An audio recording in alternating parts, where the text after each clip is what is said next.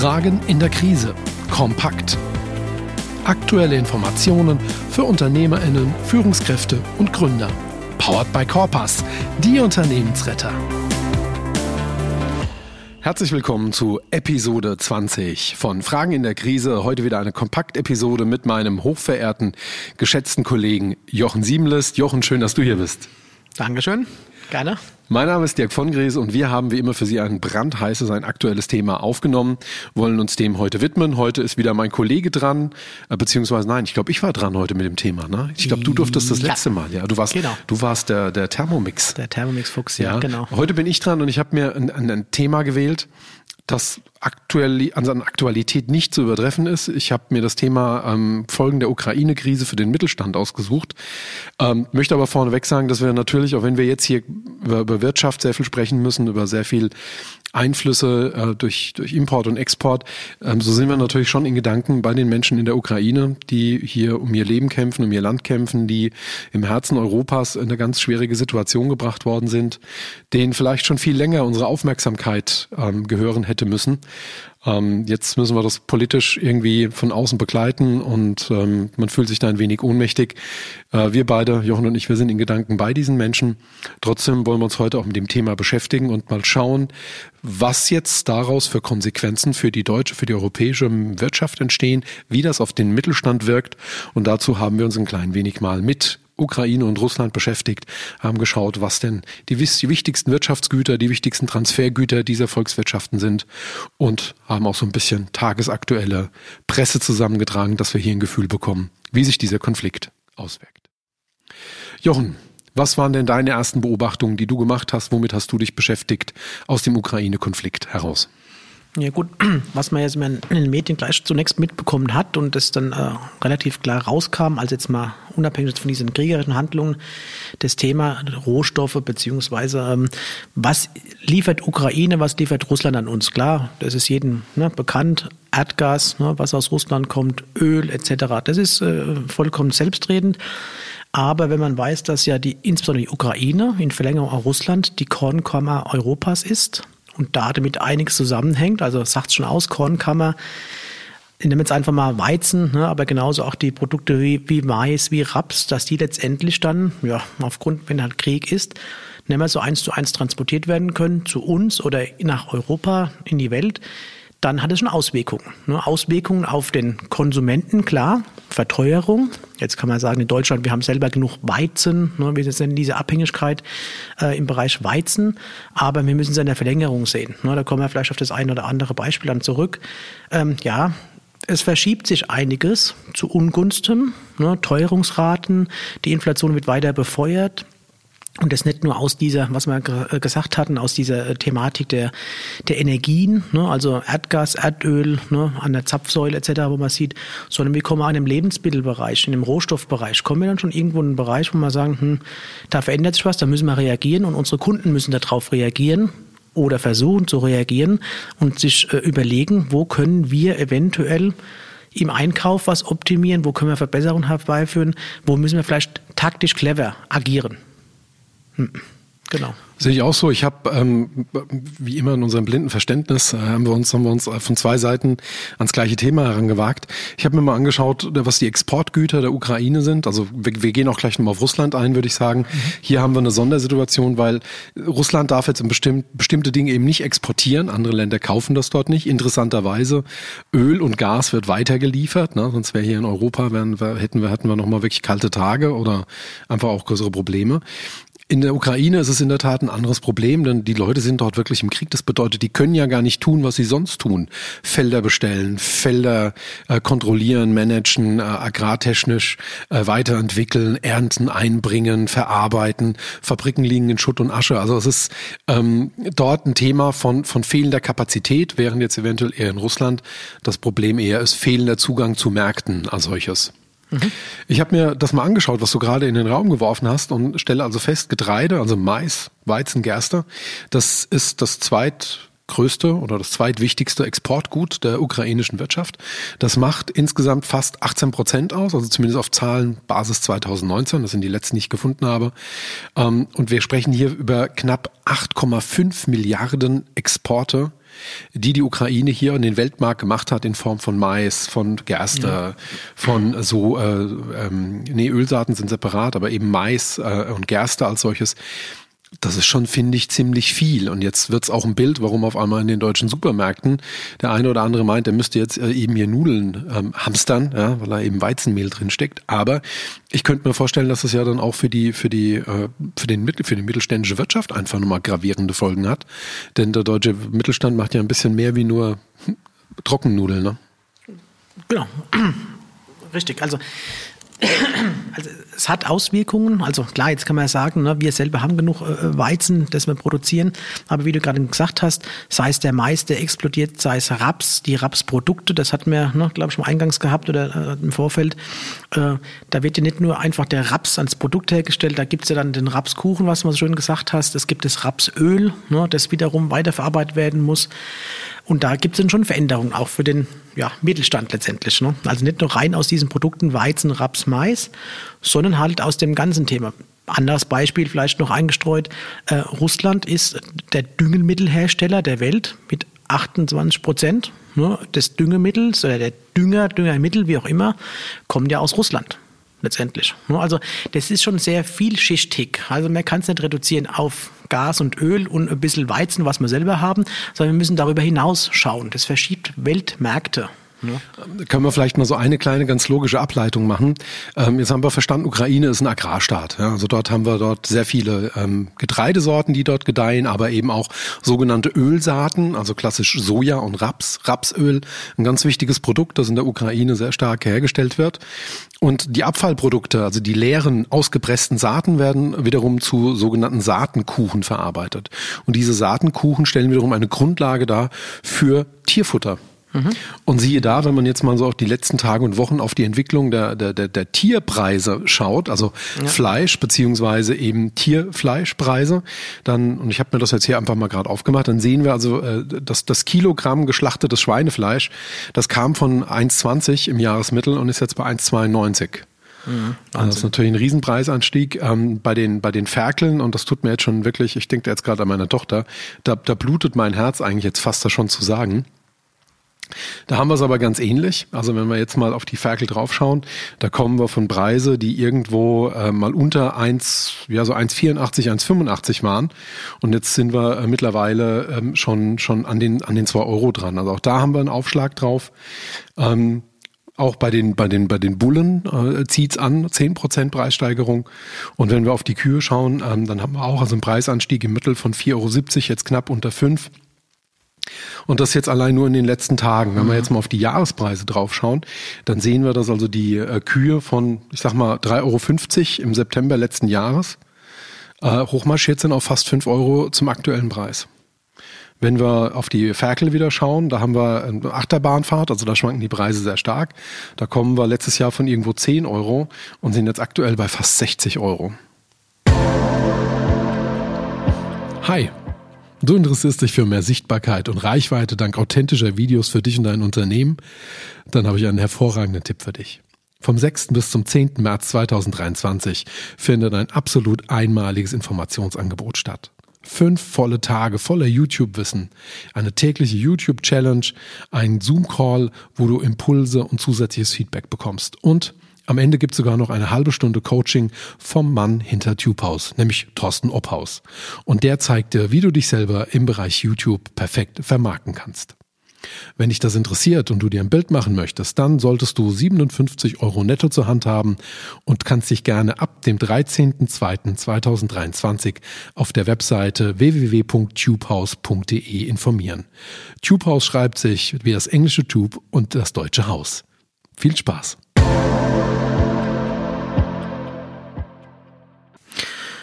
Ja, also Preissteigerungen ne, bei Tieren, bei der Nahrung, bei den Lebensmitteln. Ich denke auch Energien. durch das Futtermittel, ne, als Vorprodukt genau, der Tiere im Prinzip. Genau, also ja. die Tierpreise nehmen jetzt schon vorweg quasi, dass der genau. Fleischpreis steigt, ja. weil im Prinzip die Fütterung sich verteuert als solches. Genau. Ergebnis, ein Wort, Inflation.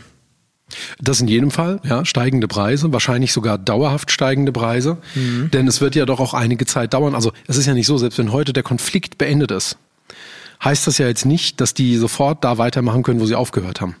Ob die Felder so noch stehen, ne? ob die jetzt mhm. mittlerweile Pflege gebraucht hätten, ob landwirtschaftliche Maschinen zerstört sind möglicherweise, das wissen wir alles gar nicht. Eventuell muss das aufgebaut werden. Es wird eventuell ein, zwei Jahre schlechte Ernten, geringere Ernte, minder Ernten geben.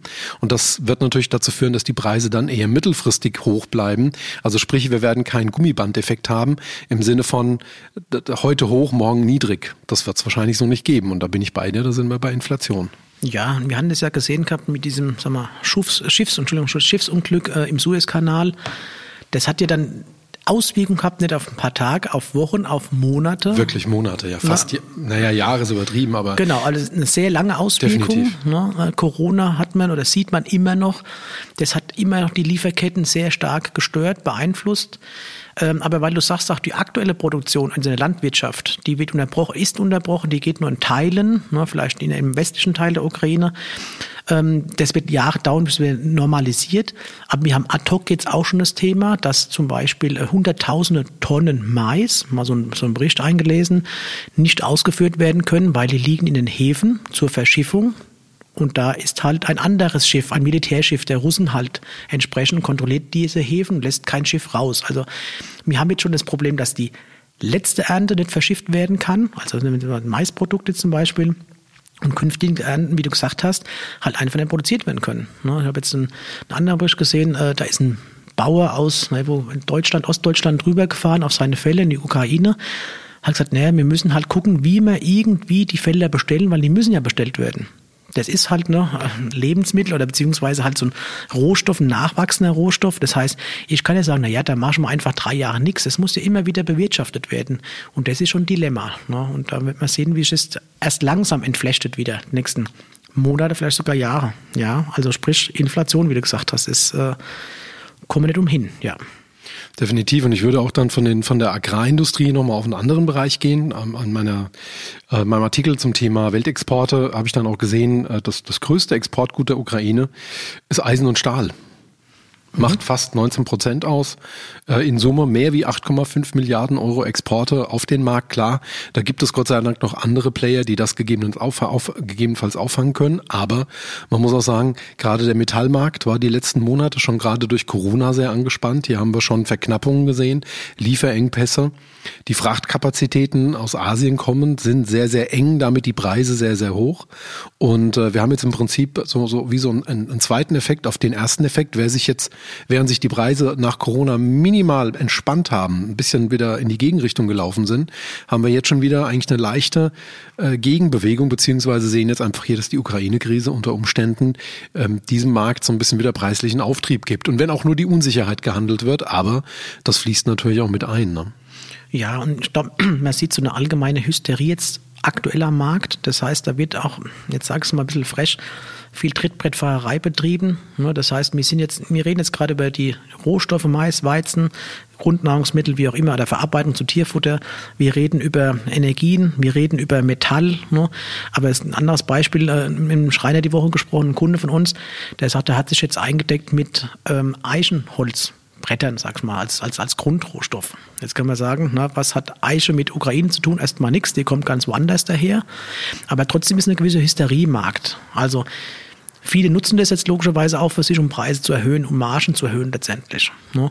Aber äh, so generell sieht man halt dann schon, dass man ne, der Schreiner genauso wie der Metallbauer halt die Preise jetzt vordiktiert bekommen, also ihre Vorlieferanten höhere Preise zahlen müssen, die entsprechend halt die Frage, jetzt sind wir wieder bei unseren Kunden, nicht unbedingt weitergeben können. Ne? Jetzt kann ja der Schreiner, das konkrete Beispiel, kann sagen, naja, ich kaufe jetzt dieses, weil ich vielleicht günstig drankomme, noch dieses äh, Eichenholz auf der einen Seite, auf der anderen Seite hat er wieder die Lagerkosten. Ne? Also da, da, muss man wieder, da muss man mit spitzer Feder rechnen. Ähm, nur zu sagen, na ja, jetzt kann ich heute vielleicht das günstig noch, doch noch einkaufen, heißt noch lange nicht, dass es dann noch günstig bleibt, weil Lagerkosten, Einlagerung, ich kann ja nicht einfach das im Freien liegen lassen. Ne? Zum Beispiel, ich kann auch nicht eine Tonne Mehl kaufen als Bäcker. Das Mehl wird mir auch irgendwann mal, ne? nicht gerade kippen, aber das ne, kann ich endlich äh, Mehl kaufen. Also da muss ja schon der einzelne Kunde, ne, wenn wir jetzt mal über unsere Kunden sprechen, klein mittelständische Kunde, schon mit sehr jetzt gewieft sein. Ne? Wie geht er in die in die Vorkalkulation rein. Wo kauft er sich vielleicht was auf Lager? Hat er noch die Lagerführung? Also es ist jetzt cleveres Handeln angesagt. Man muss natürlich auch, also cleveres Handeln sowieso, aber man muss natürlich auch ein kleines bisschen gesunder Menschenverstand einsetzen. Jetzt haben wir schon gelernt, äh, durch deine Einführung, die Ukraine ist die Kornkammer Europas, ehemals äh, Russlands oder der Sowjetunion. Das ist auch so, ne? Also wenn man mal ein bisschen sich mit Wikipedia beschäftigt, dann liest man doch, ähm, dass es in der Regel so ist, dass im Süden und Südosten eine sogenannte Waldsteppenzone dort besteht, die aber überwiegend schon abgeholzt wurde. Mhm. Das bedeutet letzten Endes, äh, da wo Felder sind, können keine Wälder stehen. Ne? Also entweder ja, Wälder ja, oder Felder. Ja, das, das reimt sich ja. sogar, ja.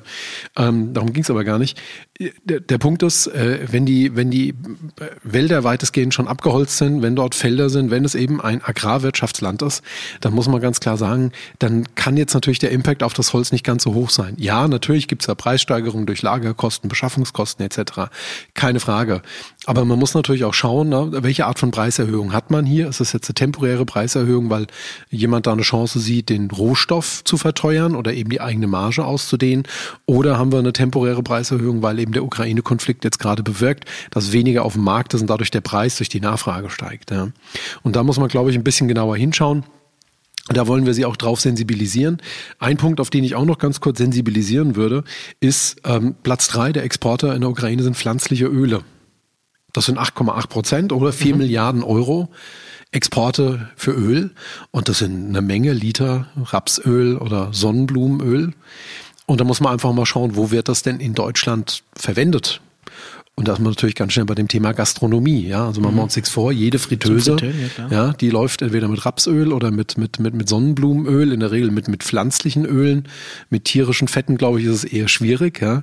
Ähm, auch in sehr vielen äh, Produkten der Lebensmittelindustrie wird, äh, werden Pflanzenöle verarbeitet. Ja, also klassisch alles, was so Kartoffelprodukte sind, die irgendwie weiterverarbeitet werden. Fertiggerichte haben wir hier sehr, sehr stark. Ähm, also das ist schon dann auch ein ja. Produkt, das noch eine große Rolle spielt. Ne? Ja, Beispiel jetzt nicht Deutschland betreffend, aber Marokko ein Beispiel, ne? Äh, Bäckerei, die werden jetzt zumachen müssen perspektivisch, weil sie einfach diesen Rohstoff Öl zum Frittieren, der aus Mais hergestellten Backwaren, keine Ahnung, wie es jetzt genau heißt, gar nicht mehr produzieren können. Also die können es nicht mehr einkaufen, nicht mehr finanzieren, vorfinanzieren und sie kriegen es auch nicht mehr verkauft, weil die Menschen können es nicht mehr leisten. Jetzt sind wir vielleicht in einer glücklicheren Situation hier in Deutschland, in Europa. Trotzdem werden wir das merken. Also wie du gerade sagst, ne, Gastronomie ganz typisch, aber auch in der, in der industriellen Produktion, Produktion, da sind halt Öle, ja, auch ein großer Teil, wo wir halt dann entsprechend eine gewisse Abhängigkeit haben. Ja, ganz klar definitiv. Ein letzter Punkt vielleicht zur Ukraine, ähm, den, den wir auch so ein bisschen schon mitgehört haben, wir einfach ganz gut in den automobilen Zulieferbereich hinein verdrahtet sind, darf man gar nicht unterschätzen. Äh, wirklich eine Großzahl an Kabelbäumen werden wohl aktuell in der Ukraine auch hergestellt, die in den Autos verbaut werden und die natürlich mit der wachsenden Elektromobilität immer komplexer werden. Das ist auch äh, so, so stark messbar. Also wir sprechen da hier vom Platz fünf den hier die Ukraine im eigenen mhm. Exportranking einnimmt, und zwar Elektrotechnik und Kabel. Und da sind wir bei 2,6 Milliarden Euro Exportgüter. Das sind eine Menge Kabelbäume. Und da muss man natürlich auch ganz klar sagen, das äh, wird dazu führen, dass die, speziell die deutschen Autobauer, die das ja sehr stark kaufen, die aber dreifach unter Druck sind, also einmal von Seiten Corona, dann Elektromobilität als Strukturwandelproblem und jetzt kommt im Prinzip nochmal ein Supply Chain Problem aus der Ukraine dazu. Ja, klar. Die werden in absehbarer Zeit loslaufen im Einkauf und werden sagen, hier, na, diese Kabelbäume müssen jetzt woanders herkommen. Dort wird es erstmal teurer sein, bis die entsprechenden Skalen stehen. Die werden wahrscheinlich auf dem Lieferantenmarkt wieder mit Runden unterwegs sein, wo sie die Konditionen mit ihren Lieferanten wieder neu verhandeln. Also wenn sie auf der Tier 2, Tier 3, Tier, ich weiß gar nicht, ob es eine vierte Tierebene gibt, aber im Prinzip die Zulieferer der untersten Zuliefererebene, dann müssen sie sich darauf gefasst machen, dass da auch nochmal eine Preiswelle über das Portfolio läuft, einfach weil diese Störung irgendwie ja querfinanziert werden muss. Und ich kann mir nicht vorstellen, dass die Automobilhersteller großzügig sagen, das bezahlen wir aus unserer Marge. Das wird wahrscheinlich so nicht sein, vermute ich. Genau, und ähm, wenn man jetzt weiß, dass schon Bänder stillstehen mussten aufgrund der fehlenden Kabelbäume, ne, das kennen wir genauso von Halbleitern, also die Automobilindustrie und in der Verlängerung auch die Zulieferer befinden sich tatsächlich in einem Riesendilemma. Und das sind jetzt seit dem Ukraine-Konflikt, sondern auch schon Corona, vielleicht schon vorgelagert vor Corona. Da war es nicht so offensichtlich. Elektromobilität als großes Stichwort. Die Woche Tesla wurde ja, ne, Elon Musk hat ja eine Rieseneröffnung gehabt mit hat Bundeskanzler. Eine Eröffnung getanzt. Und Genau, also riesengroß, tolles Werk, viele Arbeitsplätze werden geschaffen, aber das, das zeigt den Strukturwandel. Auf der einen Seite, auf der anderen Seite, jetzt ad hoc haben wir die Thematiken, ja, wie du sagst, Kabelbaum oder Kabelbäume aus Ukraine, die einfach nicht kommen können mehr, ne, gestört sind diese Lieferkette. Da wird sich einiges, einiges tun. Wenn man jetzt mal ganz so rudimentär guckt auf dem Automobilmarkt, Neufahrzeuge, man kommt schon fast gar nicht mehr dran. Wir haben Lieferzeiten von fünf, sieben, acht, neun Monaten teilweise. Der Gebrauchtwagenmarkt geht durch die Decke, ne, weil wenn ich ein Auto noch bekomme, dann ist ein gebrauchtes Fahrzeug, eine riesen Preisentwicklung, auch hier eine Preissteigerung, hier eine eingepreiste Inflation. Kann man wieder auf unsere Kunden runter reduzieren. Wenn ich mir heute habe einen Kunde, der möchte Servicefahrzeuge kaufen. Ich brauche vier Fahr Servicefahrzeuge. Ich möchte am 1. Juli anfangen, so die Aussage. Kann er gar nicht. Der kriegt keine Fahrzeuge. Der kriegt die frühestens Ende des Jahres. Dem geht der Geschäft flöten, beziehungsweise er kann halt das nicht starten, das Ganze. Also da hängt alles Könnte sehr, sehr sehr das bedeuten, dass auch die Gebrauchtwagenpreise anziehen? Ja, die haben ja angezogen, ja klar. Okay. Extrem, ja klar. Also wer heute ein Gebrauchtwagenfahrzeug kaufen möchte, weil er kein neues bekommt oder wenn er nicht warten kann oder möchte so lange oder kann teilweise, der wird merken, da ist ein richtig äh, ja, Mondpreis unterwegs. Interessant, okay, ja. Das Ja, ist ein ist- schön, schöner Einblick, ja. Ja, also auch ne, der Kunde von mir letztendlich, ähm, was will er machen? Er muss Gebrauchtfahrzeuge kaufen, um jetzt da loslegen zu können. Aber äh, ja, zu einem Preis, wo man sagt, naja, das ist auch wie, wie eine eingepreiste Inflation. ja, ne? klar, Wahnsinn. Okay. Ja. Also man sieht, es ist auf vielsten, auf vielschichtigsten Unternehmen, äh, Ebenen ist das äh, Ganze angekommen bei uns. Ne? Und jetzt sind wir gerade aus der Corona-Krise ein bisschen, wo wir raus gemeint haben zu kommen, kommt der nächste Konflikt und der setzt gerade drauf auf. Ne? Das ist das Riesendilemma, ja. Wenn der Herr Putin den Zeitpunkt wirklich gewählt hat, dann hat er ihn clever gewählt, denn es ist im Moment schmerzverlängernd und das ist natürlich schwierig. Ne? Ich glaube, nach der Corona-Krise hätten alle gerne mal durchgeatmet. Lass uns in den letzten Minuten jetzt nochmal den Blickwinkel wechseln. Ähm, wir gucken jetzt bewusst nochmal nach Russland. Ne? Ukraine haben wir ja gesagt, haben wir einfach das Problem, keine Kapazität, kriegsgehemmt, einfach ist die Industrie zerschlagen, kaputt oder zumindest inaktiv im Moment. Wenn wir jetzt nach Russland schauen, da haben wir eher das Sanktionsthema. Auf Russ- auf russischem Boden tobt kein Krieg, das geht ungestört weiter. Aber es ist natürlich ganz interessant, denn der, das Hauptexportgut Russlands ist klassisch Erdöl und Erdgas. Das macht auch wirklich, also jetzt zuletzt äh, waren das äh, 142 Milliarden Dollar. Ne? Das ist schon, schon sehr, sehr viel, muss man sagen. Ähm, allerdings interessanterweise haben sich die Sanktionen der Europäischen Union oder auch der Welt gegenüber Russland nach der Annexion der Krim nicht darauf bezogen, dass da weniger Öl oder Gas gekauft wird, sondern es wurde Sanktionen verhängt, dass keine neuen Vorkommnisse in der Nordsee, also nicht in der Nordsee, unserer Nordsee, sondern in der nördlichen See, also in der Barentssee, in der Arktischen See, dass die dort im Prinzip nicht, nicht ähm, äh, wie sagt man, ähm, erschlossen werden durften. Ja? Also es gab ein Explorationsverbot quasi. Das fand ich eigentlich ganz bemerkenswert, ähm, dass man da also quasi auch ein bisschen, bisschen einen Hauch von Doppelmoral sieht. Ähm, Erdgas an Platz zwei und dann kommt äh, auf Platz drei ganz interessant, ähm, Edelsteine und ähm, äh, äh, Edelmetalle. Also im Prinzip äh, hoch, hochwertige ähm, äh, Eisenlegierungen Ja. oder, oder eben Edelmetalle, aber auch Edelsteine. Und das macht immerhin ein Exportvolumen von 30 Milliarden Dollar aus. Ja, ist alles gehemmt, ja klar. Ja, also ich glaube, da ist es dann auch äh, eventuell wirklich auch schwieriger. Dann Roheisen und, und Stahl ist also ein Thema, wo aus äh, Russland kommt. Da könnte ich mir vorstellen, dass es dann auch wirklich Bremsbewegungen auf dem Markt gibt. Wir reden hier immer noch von 23 Milliarden Euro Exportvolumen. Das ist, denke ich, auch äh, gar nicht so wenig. Kohle auf Platz fünf. Also hier an dieser Stelle ähm, äh, werden eben noch unterschiedlichste Kohlearten äh, aus, der, aus, dem, aus dem Boden gewonnen. Ähm, andere große Produzenten sind halt eben dann China, Indien, USA, Australien, Indonesien. Ich glaube, die können das natürlich in Teilen auffangen. Da ist es vielleicht jetzt nicht so dramatisch. Und jetzt wird es auf den hinteren Plätzen nochmal ganz spannend. Auch wieder Getreide. Also auch Russland selber ist ein großer Getreidehersteller. Das könnte schwieriger werden. Maschinen jetzt auf Platz 8, Holz. Und da auch rund 8 Milliarden Euro, die im Holzmarkt in den Export gehen. Und Oh Wunder, wir sind wieder bei den Düngemitteln und wir sind bei Kupfer, was so ein bisschen auch unter die Edelmetalle fallen könnte. Also sprich, ähm, gerade in dem, in dem, in dem Rohstoffbereich, ne, da ist Russland, glaube ich, ein, ein ganz wichtiger Lieferant als solches. Und da könnte es jetzt natürlich im, Laufe von veränderten Sanktionsbedingungen nochmal dazu kommen, dass jetzt vielleicht gerade auch im Bereich wieder Düngemittel, wo es ja eh schon schwierig ist, weil die Ukraine wegfällt, ähm, im Bereich von Edelmetallen, Kohle etc., dass es da nochmal enger wird. Also Druck auf den Energiesektor gibt und das ist natürlich dann in Deutschland auch ein Thema Strom. Hast du denn die letzten Tage und Wochen mitgekriegt, was die Strompreise gemacht haben? Ich guck weg. Ich guck ja. privat weg.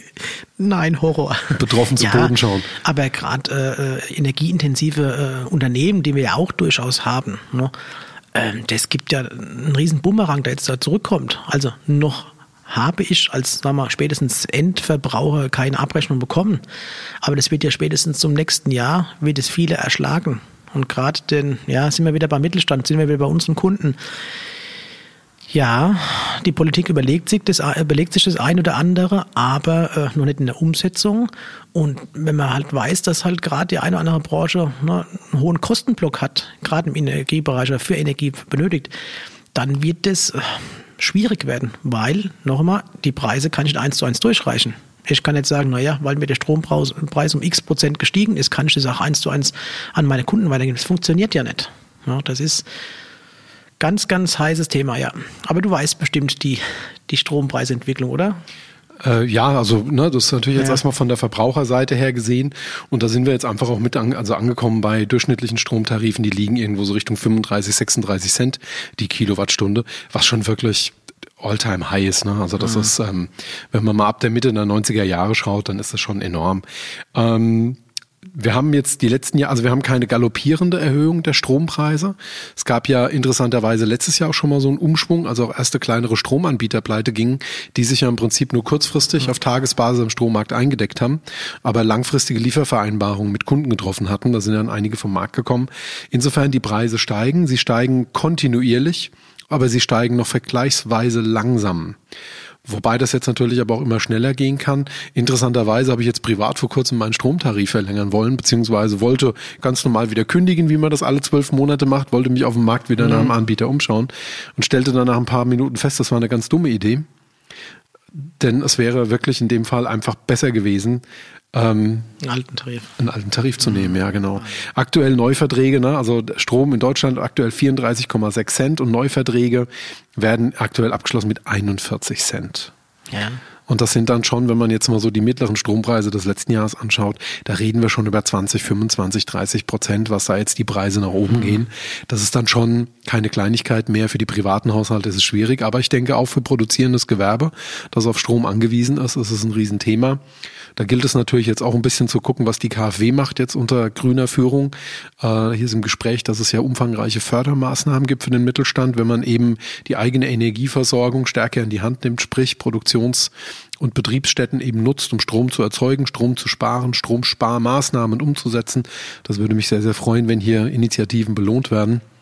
Ja. Denn es bleibt spannend. Also gab es ja immer wieder ne, diese, diese Anstrengungen, auch äh, gewisse Förderprogramme, weil du es jetzt gerade sagst, also seitens der, der öffentlichen Hand, seitens der KfW.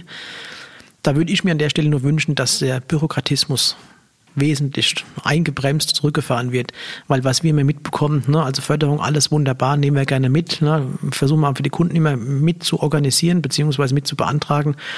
Aber es ist halt mit sehr, sehr viel Bürokratie und am Schluss dann durchaus Ablehnung verbunden, wo halt ne, gewisse Hürden zu nehmen sind, die teilweise gar nicht genommen werden können. Ne? Also nochmal an der Stelle vielleicht, also wäre toll, wenn da was käme, gerade mit der, naja, teils grünen Regierung, dass da was kommt, es muss was kommen, es wird was kommen. Klar, wir sind ja, das haben wir im letzten Podcast ja mal drüber gehabt, in dieser, sag mal, äh, klimaneutralen Situation. Europa will ja klimaneutral werden bis 2000, was haben wir gesagt, 30, glaube ich. Ne? Also war da irgendwie so ein, so ein hehres Ziel, das schon gar nicht mehr eingehalten werden kann.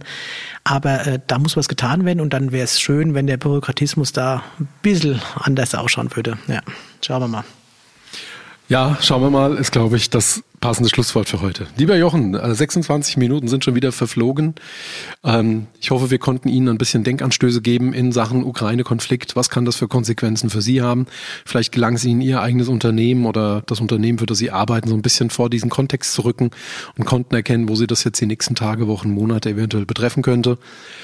Noch einmal in aller Deutlichkeit, äh, unsere Gedanken sind bei den Menschen in der Ukraine, die im Moment äh, sicherlich schwere Qualen leiden, ganz schwere Stunden haben. Wir wünschen uns, dass es hier bald zu einem friedlichen Ende kommt, hier wieder die Interessen am grünen Tisch verhandelt werden und eben wieder Frieden herrscht hier in der Mitte Europas, beziehungsweise in der östlichen Mitte Europas. Ähm, von daher, ihre, unsere Gedanken sind bei Ihnen. Alles, alles Gute.